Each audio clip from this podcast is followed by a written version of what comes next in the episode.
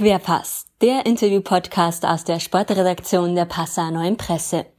Hallo, ich bin der Johannes Schwarz, bin 27 Jahre alt, bin gebürtiger Deckendorfer, seit Jahren im Volleyball tätig als Spieler und Trainer und ich war jetzt die letzten zwei Jahre beim VV Gotteszell in der Regionalliga und Bayernliga als Volleyballtrainer tätig.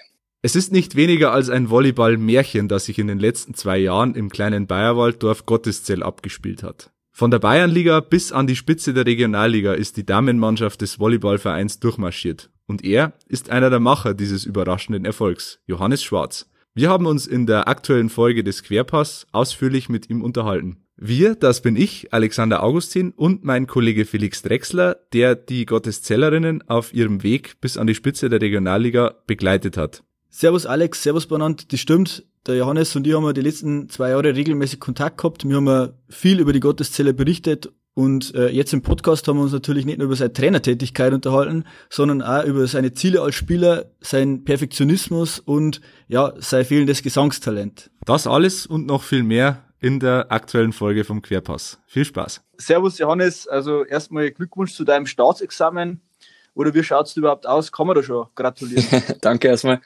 Ähm, ja, also gratulieren zum fertig äh, geschriebenen Examen, das kann man schon. Also es war ja doch ein langer Weg bis dahin. Ich habe ja bis kurz vor Corona bloß drei meiner sechs Staatsexamen geschrieben und jetzt war es Gott sei Dank noch möglich, dass man die Staatsexamen äh, reinschieben konnte und jetzt habe ich letzte Woche Mittwoch meine letzten drei Staatsexamen geschrieben und bin jetzt praktisch fertig und jetzt muss ich nur noch auf meine Noten warten und hoffen, dass ich gestanden habe. Was ist das Gefühl? Was glaubst du? Ähm, hast du es geschafft oder nicht? Ähm, ja, meine, bei meinen Fachexamen bin ich mir ziemlich sicher, dass das alles passt und sollte gute Noten werden. Bei den Didaktikfächern schauen wir mal, aber ich glaube, dass normalerweise sollte, sollte es passen. Du bist ja, ja angehender Realschullehrer in Mathe und Informatik. Genau. Und wir haben uns da gefragt, was gibt es da vielleicht für Gemeinsamkeiten zwischen ja, Mathe, Informatik und Volleyball? Fällt dir da was ein? da gibt's ganz, ganz viel. Also in Bezug auf Lehramt gibt's natürlich ganz, ganz viel, weil man, weil ich als Lehrer natürlich auch äh, die Kinder unterrichten muss und ähnliches muss ich ja auch als Trainer machen. Also ich unterrichte praktisch, aber nicht in fachlicher Hinsicht äh, meine Kinder oder in dem Fall meine Athleten, sondern äh, meine Sportlerinnen und Sportler und äh, das ist schon mal eine Gemeinsamkeit, dass man da didaktisch eigentlich sehr gut vorbereitet ist, dass man weiß, wie man auftreten muss, damit man sich Gehör verschafft, falls es in manchen Momenten des Trainings oder auch im Spiel mal nicht der Fall sein sollte.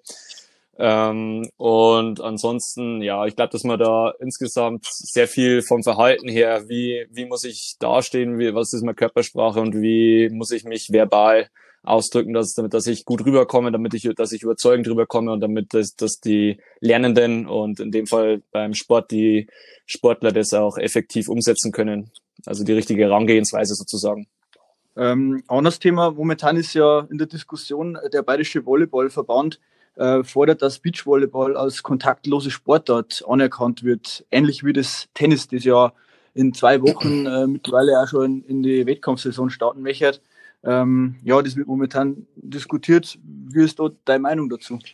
Ähm, also ich bin definitiv auch dafür, dass das Beachvolleyball eine körperlose äh, Sportart ist oder ja, weil man hat ja auch im Prinzip außer mit seinem Partner, mit dem man eigentlich auch in der Woche trainiert, keinen Körperkontakt. Den Ballkontakt hat man beim Tennis genauso und ich bin eigentlich außer, ich glaube, der einzige Körperkontakt, den man haben könnte, wäre beim Block.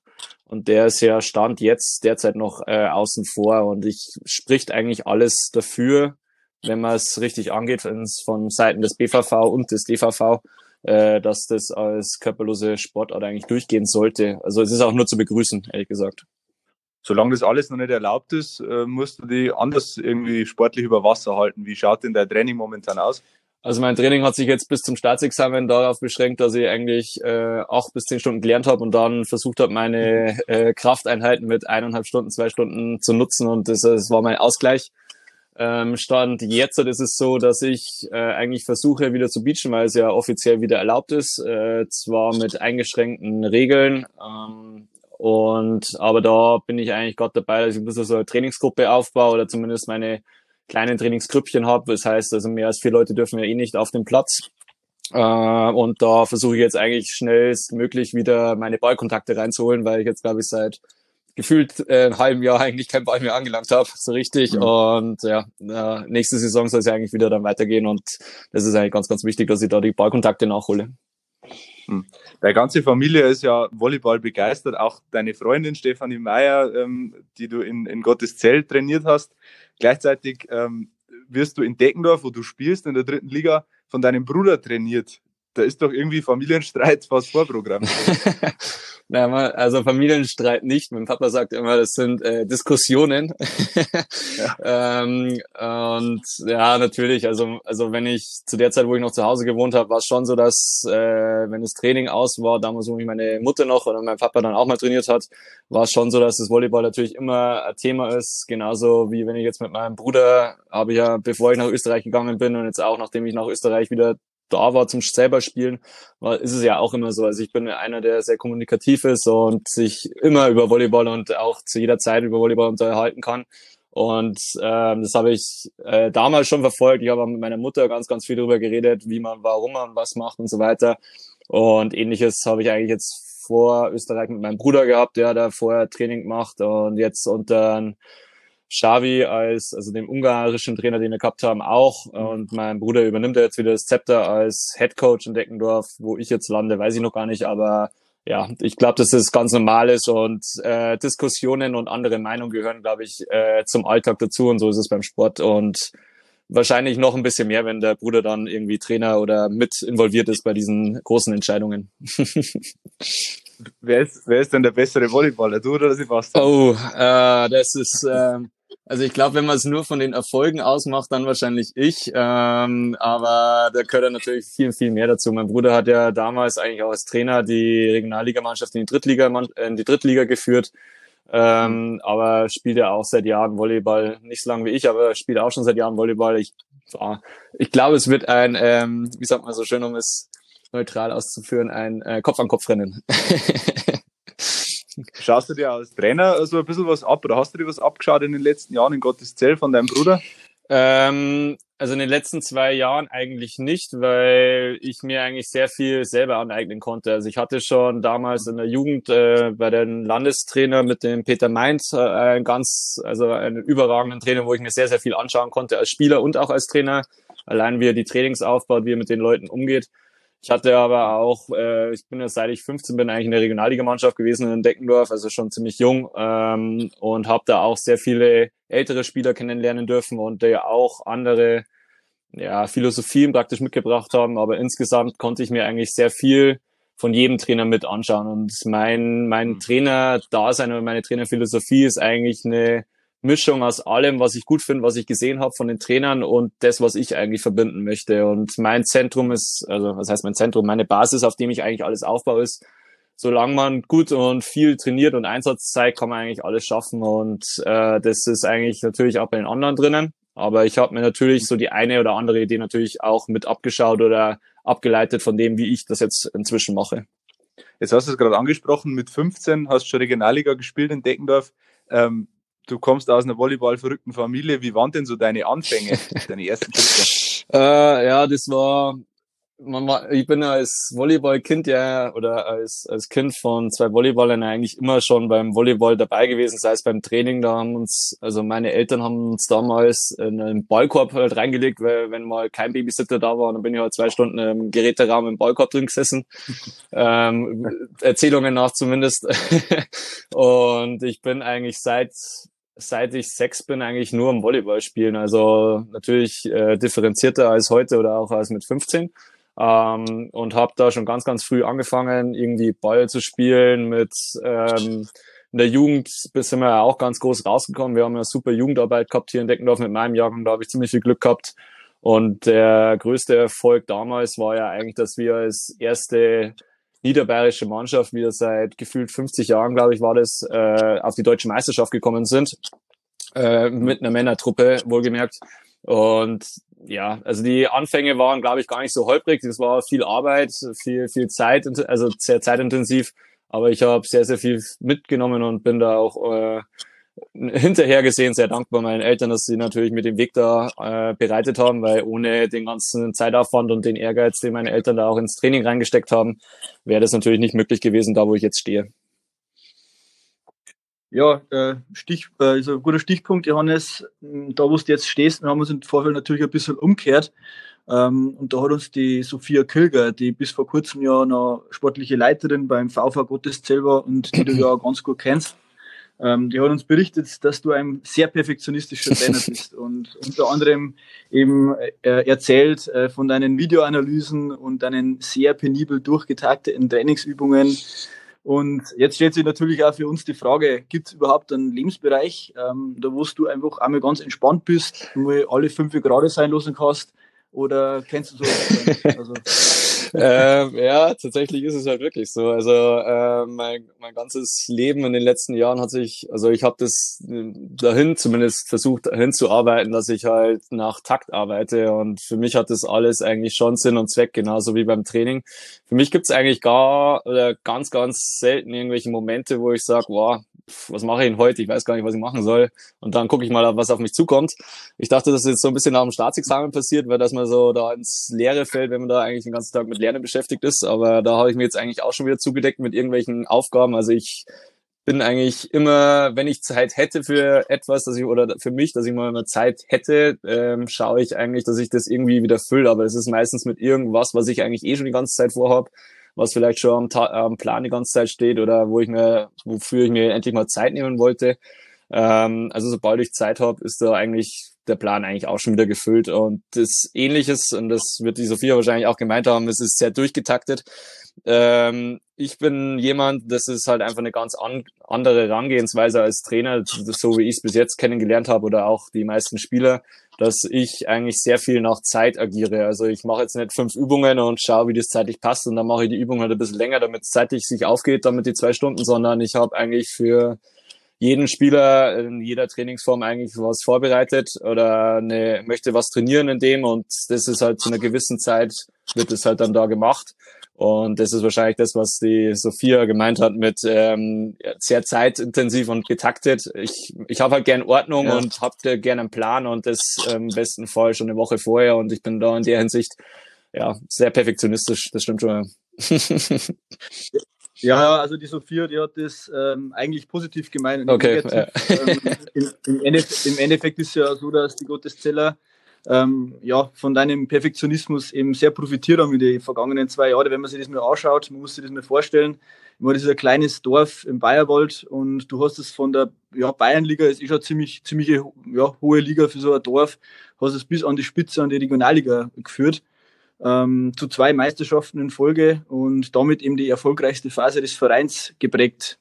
Ähm, ja, jetzt wollte man dir natürlich auch fragen, was da der Erfolgsgeheimnis ist oder was, was du da gemacht hast ähm, für den Erfolg? Ähm, ich glaube, dass ich ganz, ganz viel von meiner Erfahrung äh, als, also meiner Erfahrung als eigener Spieler mit reingebracht habe und auch meine Erfahrung, die ich einfach als Trainer mit reinbringen konnte. Also es war so eine Mischung aus beiden, aus Spielersicht und aus Trainersicht.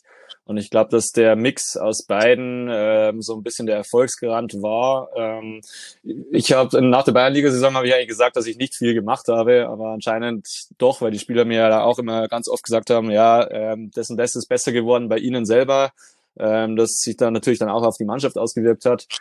Aber ich das Erfolgsrezept ist eigentlich äh, versuchen, die Zeit, die man hat, effektiv äh, zu nutzen. Und ich glaube, dass ich, es gab eigentlich kein Training in den zwei Jahren, wo ich jetzt über Gottes selber, wo eins ähm, verschleudert wäre eigentlich, also die Zeit. Also das habe ich aber auch den Mädels von Anfang an gesagt, wenn ich das Training mache, dann möchte ich da zwei Stunden versuchen, das Maximale rauszuholen. Und das fordert natürlich äh, Konzentration, es kostet äh, Kraft ohne Ende und das über eine Saison lang durchzuziehen, ist natürlich auch äh, ja, ganz großer Respekt an die Mannschaft zu zollen, denke ich, weil das durchzuhalten, und ich glaube, dass ich als Spieler natürlich nicht so leicht ist wie als Trainer, wenn ich daneben stehe und sage, ja, jetzt greifen wir nochmal zehnmal an. da muss man schon auch äh, Geduld mitbringen. Aber ich glaube, das, was mir dann in die Karten gespielt hat, war, dass die Spieler gesehen haben, hey, man, man kommt voran, nicht nur selber, sondern auch als Team, man spielt besser, man fühlt sich vielleicht auch nochmal besser, man weiß ein bisschen mehr vom Spiel, wie das funktioniert. Äh, und das hat so ein bisschen, ja, Hand in Hand sind wir da praktisch eigentlich diesen Weg gegangen. Also ich glaube, dass da natürlich bei sowas muss immer alles funktionieren. Also wir hatten ja auch keine Verletzungen. Also das ist ja auch was, was ganz äh, wichtig ist. Ja, also von dem her würde ich sagen, dass da der Mix aus allem Erfahrung und der Erfolg natürlich dann äh, funktioniert hat und deswegen dann das auch so super funktioniert hat mit den zwei Meisterschaften in Folge. Stichwort keine Verletzungen. Ähm, wir haben ja gehört, dass du ähm, bei so kleinen Wehwehchen einmal selber ähm, angepasst hast, äh, als Masseur und als äh, Taper und so.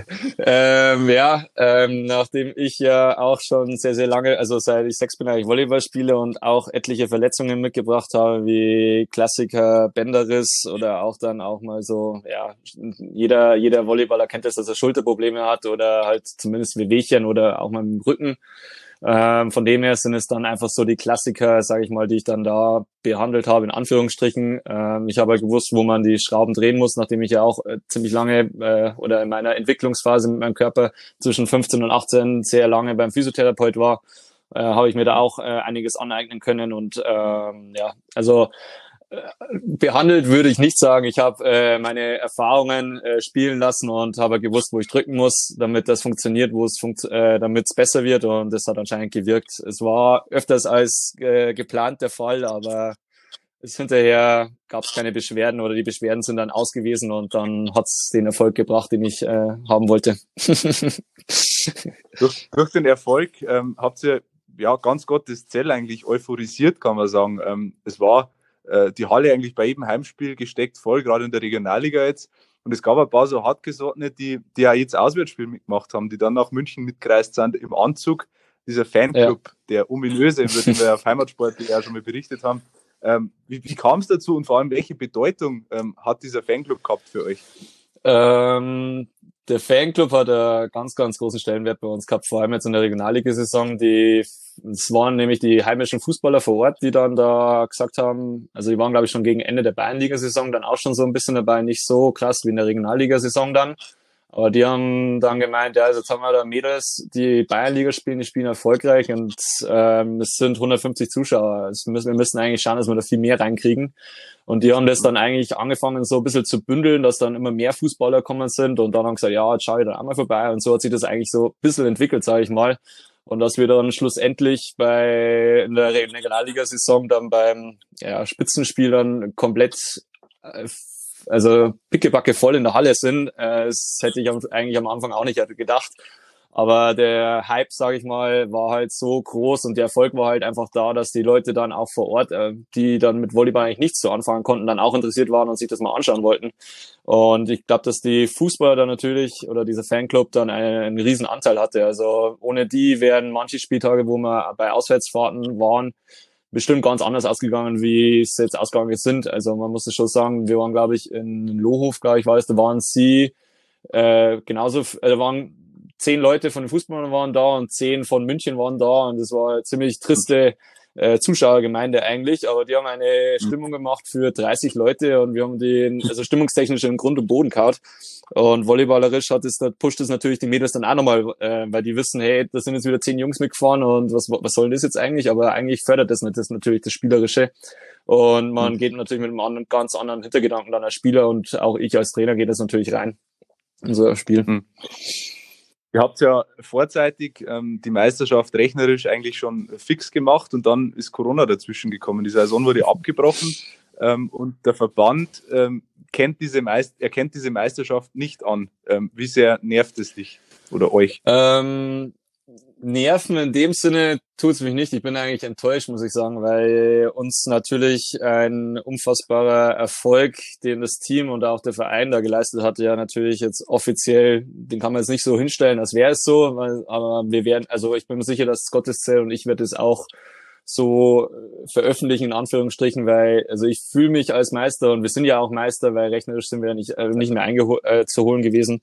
Und ähm, warum soll ich mir das wegnehmen lassen? Also wir haben ja von BVV offiziell ja auch äh, Urkunden und Medaillen bekommen. Von dem her glaube ich, dass das auch, ähm, ja, ist, für uns hat das einen ganz, ganz großen Stellenwert. Das, was mir eigentlich am meisten wehtut, sind, dass wir die letzten zwei Spiele, die wir zu Hause gehabt hätten, ohne, äh, ohne Corona, äh, nicht mehr spielen konnten, weil das sind eigentlich dann die besten Momente, wo man dann trotzdem eine volle Holle hat. So, äh, wir wissen, dass wir meistens sind. Wir können ein bisschen mhm. freier aufspielen und wir wissen, dass wir nach jedem Spieltag auf jeden Fall äh, die Bombe platzen lassen können und es eine Riesenfeier wird. das dieses Momentum oder für das, was man eigentlich am Anfang der Saison so ein bisschen peilt oder jeder Sportler eigentlich Sport macht oder erfolgreich Sport machen möchte, das ist uns weggenommen. Das tut eigentlich viel mehr weh, muss ich sagen, dass wir die letzten zwei Spieltage und diese, diese Abschlussfeier mit, mit den Fans nach dem gewonnenen Spiel oder nach dem letzten Spiel eigentlich nicht mehr haben konnten. Und da interessiert mich das dann eigentlich wenig, dass der BVV dann sagt, äh, kennen, kennen wir nicht an. Ja, zählerisch sind wir ja Meister gewesen und von dem her nehme ich die zwei Meisterschaften gerne mit und ich, ich glaube, dass die ja. Spieler und der Verein es genauso sehen. Und man kann davon ausgehen, dass es eine große Feier geben wird, wenn es dann wieder möglich das äh, hoffe ich definitiv. Äh, in welchem Rahmen müssen wir natürlich gucken wegen Corona und den Hygienemaßnahmen. Ja. Ähm, aber ich habe den Fußballern auch äh, nach dem letzten Spieltag auch schon gesagt, der offiziell noch stattfinden durfte, dass ich, sobald wieder was möglich ist, auf jeden Fall bei meinen äh, eine kleine Gartenfeier mache mit den Fußballfans und mit den äh, Spielerinnen, sofern möglich, so, zeitmäßig auch geht und werde da nochmal so eine kleine Nachparty machen praktisch oder so eine kleine Meisterschafts auf der Party. Aber wenn die Meisterschaft jetzt nicht offiziell anerkannt äh, worden ist, wäre der Aufstieg in die dritte Liga möglich gewesen. Äh, Gotteszell verzichtet aber darauf. Ist das die richtige Entscheidung aus deiner Sicht? Ähm, bin ich die, also ich habe engen Kontakt eigentlich gehabt mit dem Horst Polhammer, der auch im Vorstand drin sitzt und ich habe mir schon während der Saison eigentlich so ein bisschen Gedanken gemacht, weil ich schon ein bisschen wusste, wer wohin geht, wer aufhört und so weiter. Also ich habe da ein bisschen interner schon ein bisschen mehr Infos gehabt als der Vorstand zu der Zeit. Ähm, und meiner Meinung nach ist es natürlich schon richtig. Also man muss schon klar sagen, dass man äh, zwei Abgänge hat mit der Karo Witschlitzki und mit der Stephanie May, die halt äh, schon mehr als nur prägend waren äh, in der Stammsechs und jedes Mal gespielt haben und auch wichtige Punkte gemacht haben. Ähm, die jetzt dann beide gesagt haben, dass sie nicht mehr spielen in Gottes Zell, die tun natürlich am meisten weh. Ähm, ich ich als Trainer habe gesagt, ich bin nicht mehr da, aber das war eigentlich frühzeitig schon. Also das habe ich genug äh, zeitlich angesagt, dass ich das nicht mehr machen werde. Äh, und da fehlen natürlich dann drei Akteure, die dann schon maßgeblich dann für den auch für den Erfolg mit verantwortlich sind. Und wenn man die halt drei Akteure wegnimmt, hat man erstens zwei Spieler weniger. Man hat äh, natürlich nicht die Breite des Kaders da, damit man jetzt derzeit, glaube ich, in der dritten Liga sind es auch 14 Mannschaften. Das heißt 13 Spiele hin und rück, also 26 Spiele die, du, die man mhm. mit acht Mann oder äh, acht Frauen dann praktisch be, äh, bewältigen muss, verletzungsfrei im Optimalfall und dann hat man aber noch keinen Trainer ist ganz, ganz schwierig. Ähm, und meiner Meinung nach war es eigentlich inoffiziell eigentlich gar kein Thema, dass man in die dritte Liga aufsteigt, ehrlich gesagt, weil es mhm. macht, macht, macht einfach keinen Sinn für die Region auch nicht, weil man muss auch der Mannschaft zugute halten oder zu sagen, ja, also ihr könnt jetzt dritte Liga spielen, aber es wird echt schwierig, dass ihr da irgendwas gewinnt und dann kriegen die halt eine ganze Saison lang nur auf die Mütze. Das macht für das Team keinen Spaß. Der ja. Verein verliert eigentlich auch nur ähm, und die Zuschauer werden dann auch irgendwann ausbleiben. Also man muss auch sagen, dass der Verein da dann nur Verluste in Anführungsstrichen gemacht hätte. Und ich glaube, auf lange Zeit gesehen muss man halt gucken, dass man jetzt wieder versucht, eine äh, Basis aufzubauen. Das heißt, mit der Damen 2 versucht, äh, eine gute Landesligamannschaft vielleicht oder auch eine Spielgemeinschaft mit einem anderen Verein aus der Region macht. Äh, ja, also das ist, glaube ich, so die, die das nächste Ziel, was sich die äh, Gotteszeller stellen müssen, entweder ja, eine neue, eine, versuchen eine neue Damenmannschaft aufzustellen, die dann Landesliga spielen kann oder Bayernliga, je nachdem. Ich weiß, weiß es gar nicht, was der starten wollen nächste Saison. Aber das ist eigentlich, glaube ich, die Basis, dass man wieder einfach eine Grundbasis schafft, ähm, im Optimalfall natürlich eine erfolgreiche wo dann auch die Jugend nachrutschen kann, weil das ist ja auch ein ganz, ganz großer Punkt, dass sie eine tolle Jugendmannschaft haben. Die ganzen Mädels sind ja eigentlich alle aus der Region, außer zwei, drei Leute, glaube ich, waren es. Und die müssen, die muss man jetzt natürlich auch erst wieder nachziehen oder nachtrainieren, sage ich mal. Und die kommen natürlich jetzt nicht einfach so, sondern es dauert. Hm. Für dich ist das Kapitel Gottes Zell abgeschlossen, ähm, zumindest offiziell. Du wirst dich weiter damit beschäftigen wahrscheinlich, aber als Trainer halt nicht mehr agieren. Ähm, deine Spielerkarriere steht im Fokus. Und du hast es jetzt am Anfang des Gesprächs schon angedeutet. Ähm, es ist nicht klar, ob du in Deckendorf weiterspielst. Welche, welche Pläne hast du? Ähm, ja, das mit Deckendorf ist halt eine Sache. Ich bin halt schon seit ich sechs bin praktisch hier. Ich bin mit der Regionalliga-Mannschaft damals mit meinem Bruder zusammen aufgestiegen in die dritte Liga. Ich habe tolle Erfolge mit der dritten Liga gehabt. Ich bin dann für zwei Jahre nach Österreich gegangen in die erste Liga. Das war eine super geile Erfahrung und sowas würde ich ganz gerne wieder machen. Ähm, das Ding ist halt, dass ich jetzt derzeit halt natürlich bis August warten muss, bis meine Noten kommen. Ich hoffe, dass sie bis dann äh, bis August kommen, weil das Kultusministerium natürlich der auch äh, mitspielt. Ähm, was ich gehört habe, kommen die Noten wahrscheinlich erst im September. Andererseits muss man mal gucken, wie der Volleyball, äh, ja, wie der Volleyball nächstes Jahr oder nächste Saison überhaupt stattfindet. Also das ist ja auch ein ganz, ganz großer Punkt. Ähm, ich möchte gern wieder höher spielen, aber das war ja eigentlich kein Geheimnis. Und wo es dann hingeht, kann ich ehrlich gesagt nicht sagen. Also ich habe schon ein paar Angebote bekommen, ähm, wo ich aber leider auch nicht direkt zusagen oder absagen konnte, weil ich halt nicht weiß, wie es mit meinen Noten ist. Das heißt, wenn ich jetzt mein Examen nicht bestanden habe, dann muss ich mein Examen im Februar nochmal schreiben. Dann macht es keinen Sinn, dass ich jetzt nach, keine Ahnung, Nürnberg gehe und da mhm. zweite Liga spiele. Also ähm, genauso wenig, dass ich ins Ausland gehe. Also das war ja der eigentliche Plan. Ähm, mhm. Wo es dann hingeht, kann ich ehrlich gesagt gar nicht sagen. Aber der ganze Transfermarkt ist wie beim Fußball auch ziemlich äh, durchgewirbelt, sage ich mal. Und ähnlich ja. ist es beim Volleyball, dass da ziemlicher Stillstand ist und man guckt jetzt gerade eigentlich, wie, wo man spielt und vor allem wie gespielt wird eigentlich. Das ist ja der große Punkt. Was hast du denn allgemein nur so für sportlichen Ziele in deiner Karriere? Ähm, meine aktiven Karriere habe ich jetzt eigentlich nur noch vor, dass ich so hoch wie möglich spiele. Also ich habe ja, wie schon vorher kurz gesagt, in Österreich erste Liga spielen dürfen. Das war auch eine ganz tolle Erfahrung, auch vom Niveau her. Und das ist eigentlich genau das, was ich eigentlich machen möchte. Eigentlich nochmal probieren, Vollzeit Volleyball zu machen. Wenn, und solange der Körper das noch herhält, weil das ist ja auch was, was äh, oft in Unvergessenheit gerät, dass der Körper da natürlich auch Blessuren mit sich bringt, äh, dann mhm mit dem Alter, äh, jetzt bin ich zwar 26, 27, aber mit 32 macht der Körper natürlich dann nicht mehr die gleichen Bewegungen äh, rund wie jetzt gerade. Äh, von dem her möchte ich da eigentlich gucken, dass ich da nochmal richtig ran äh, gehe, falls das möglich ist. Das ist natürlich auch immer so ein bisschen eine Kontakt- und Glückssache. Äh, ja, man, man will gucken. Ich bin gespannt, wie die erste Liga sich in, in Deutschland äh, ausrichten wird äh, und wie das Ausland vor allem im Volleyball sich ausrichten wird. Italien rüstet ja ganz mhm. groß auf, gerade mit äh, Volleyballtransfers, Russland auch. Ähm, aber da für diese Langzeit-Volleyball-Karriere ist der Zug ja eh leider schon abgefahren. Das wäre eigentlich mein Traum in Anführungsstrichen, Anführungsstrichen äh, gewesen. Äh, man muss gucken, ehrlich gesagt. Also ich würde gerne nochmal einfach höher spielen, nochmal am besten zehnmal in der Woche trainieren und vom Volleyball ein bisschen leben und nebenbei halt shoppen wahrscheinlich, weil Volleyball alleine wird nicht funktionieren. Das heißt aber, wenn äh, Angebot aus dem Ausland kommen würde, das lukratives aus der russischen ersten Liga, sagen wir mal, dann äh, würde es äh, überlegen zumindest. Äh, ich würde wahrscheinlich nicht nur überlegen, sondern äh, derzeitiger Stand würde ich sogar fix zusagen, weil dann äh, das ist eigentlich das ist das, was ich eigentlich gern machen würde. Ich würde gern am besten zwölfmal Volleyball spielen am Tag äh, in der Woche und dann trainieren und Vollgas geben und dann noch erfolgreich sein im Optimalfall. Ich glaube, dass ich zwar schon ziemlich viel kann, was äh, meine volleyballerischen Talente angeht, aber Talent ist ja nicht alles und ich würde das gern so weit wie möglich noch verbessern und dazu müsste man natürlich auch hoch raus. Also mindestens zweite, erste Liga und dann noch natürlich einen guten Trainer finden. Das wäre das Optimale. Da wünschen wir dir viel Glück dabei. Ja, Johannes, ähm, wir sind jetzt fast am Ende des Gesprächs angekommen, haben wir aber jetzt noch drei Entweder-Oder-Fragen für dich, oh, okay. ähm, die wir nicht ganz ohne Hintergrund stellen. Ähm, vielleicht kommst du selber drauf, wieso wir genau diese Fragen stellen. Der Felix fängt an mit der ersten. Genau, die erste Frage ist Facebook oder Instagram? Ähm, Instagram weil äh, Facebook ist eigentlich schon seit längerem ja tot, sage ich mal nicht, aber es ist ähnlich wie mit MySpace. Das ist zwar noch so ein bisschen da, aber irgendwann wird es auch komplett abgelöst, von dem her mehr Instagram. Ihr wart ja da sehr aktiv bei Instagram in, in euren erfolgreichen äh, Saisons. Äh, hat man gehört, dass du da dahinter steckst, hinter den sehr guten Produktionen und Stories. Ähm, welchen Stellenwert hat es denn für die gehabt?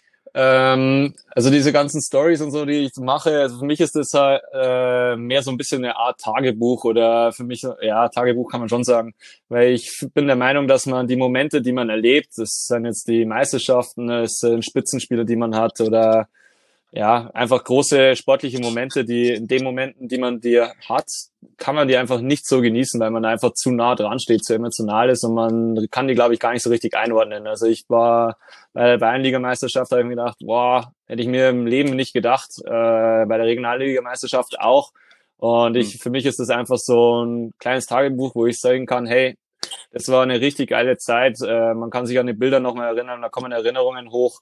Und es ist einfach für mich dann auch einfach nochmal so ein bisschen, hey, ich habe eigentlich was erreicht, äh, ich habe eine geile Truppe gehabt, ich habe eine geile Zeit gehabt und für mich ist das ist eigentlich so ein bisschen der Hintergrund, warum ich das Ganze mache, auch so in der Art, wie ich es mache, weil man einfach das dann schön reproduzieren äh, kann und dann sieht man, ja, ganz einfach war der Weg nicht. Und ja, man, man, man sieht es einfach toll, wie es sich entwickelt hat. Und das ist eigentlich so der Grund, sage ich mal. Hm. Helene Fischer oder die Toten Hosen? Uff. Äh, dann wahrscheinlich eher Toten Hosen. Äh, bin ich so der Helene Fischer-Typ. Ähm, ja. und dann lieber mehr in die Rock-Richtung. Würdest du auch was singen, wenn man dich dazu auffordern würde? Sagen wir mal, nach einem, nach einem erfolgreichen Spiel. Äh, nee, gar nicht. Also das ist wirklich, das ist wirklich was, wo ich ganz, das ist, glaube ich, eins meiner schlechtesten Talente in Anführungsstrichen, muss ich sagen. Also das deckt sich mit unseren Informationen.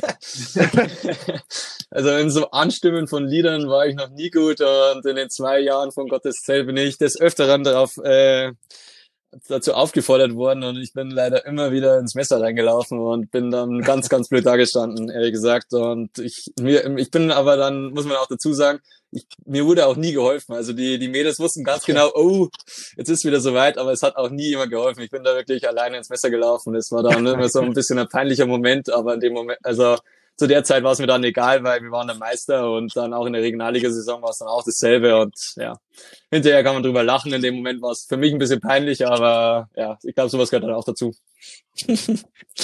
ja, die letzte Frage, Johannes. Äh, weiße Sneaker oder schwarzer Lederschuh? Äh, definitiv weißer Sneaker. und warum? Äh, weißer Sneaker ist immer klassiker und der kommt auch nicht aus der Mode. Wie viel Paar hast, hast du weiße Sneaker? Man hört, äh, deine Sammlung ist durchaus Also Schuhe an sich habe ich circa 35 und davon ist bestimmt ein Drittel weiß. Krass. Aber es hat sich in den letzten Jahren natürlich ein bisschen äh, summiert, muss man auch dazu sagen. Also es war nicht immer groß, es ist jetzt die letzten drei Jahre, vier Jahre äh, extrem gewachsen. Hm. Dann hoffen wir, dass du zu den Schuhen ein paar Pokale dazustellen kannst in den nächsten Jahren als Spieler und dann als Trainer. Johannes, äh, danke dir, dass du so viel Zeit genommen hast, eine halbe Stunde für ja. das sehr schöne und ausführliche Gespräch. Sehr gerne, sehr gerne. Danke für die und, Zeit. Äh, wir wünschen dir wir wünschen mir da, dass äh, es mit dem Staatsexamen alles gut über die Bühne geht und dass dann einen Verein findest, bei dem du sportlich äh, ausgelastet bist. und dass vielleicht Künstler dann doch noch irgendwann einmal kommen. genau, Gesangstrainer vielleicht. Ja, das mit dem Gesang kann bestimmt noch werden und das andere kommt, wie es ist. Also ich bin da relativ optimistisch, ehrlich gesagt. Danke für euer Gespräch und danke für die Zeit.